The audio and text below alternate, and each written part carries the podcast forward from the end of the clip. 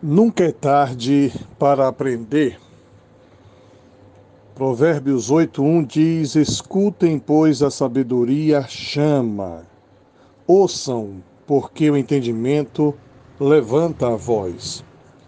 Esses dias, conversando com um amigo, refleti em como seria a minha vida se eu tivesse conhecimento, sabedoria que tenho hoje aos 38 anos diz o Rodrigo. E se tal sabedoria fosse a mesma quando eu tinha 17 anos, com certeza muitas escolhas que fiz seria bem diferente. Principalmente as escolhas que deixaram marcas. Um exemplo, se eu tivesse escolhido me dedicar aos estudos, com certeza sofreria bem menos com algumas questões. Neste capítulo 8 de Provérbios, fica claro para mim que a sabedoria já estava batendo à minha porta, mas eu não dei importância, não ouvi a sua voz. Claro que seria bem mais fácil se eu tivesse, aos 17 anos, o entendimento que tenho hoje. Já tenho mais facilidade em fazer escolhas de maneiras que não sejam prejudiciais.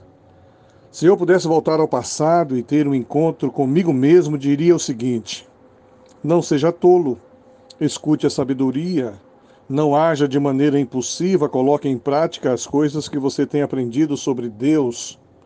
Honre seus pais, não seja mentiroso, não ande com mais companhias, se dedique aos estudos, seja sempre um servo temente a Deus e assim por diante. Pensando agora, tenho certeza de que Deus, por várias vezes, através do seu Espírito Santo, falou ao meu coração, mas eu não dei ouvido. Esse testemunho do Rodrigo me faz pensar que nunca é tarde para aprender. O que importa é que você e eu tenhamos um coração ensinável. E eu pergunto: você tem um coração ensinável? A sabedoria quer nos ensinar, quer nos direcionar, quer nos encaminhar. Precisamos aprender. Me alegra saber que sempre temos o que aprender.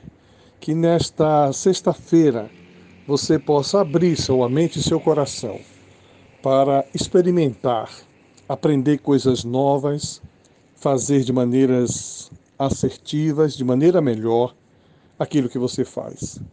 Que Deus te abençoe e que você aprenda, acima de tudo, buscar no Senhor toda fonte de sabedoria. A Bíblia diz que aquele que tem falta de sabedoria, peça a Deus que a todos dá liberalmente. Que você peça ao Senhor sabedoria.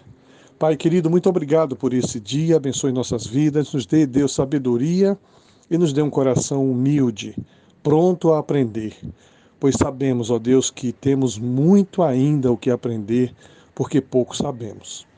Continua abençoando nossas vidas, em nome de Jesus. Amém.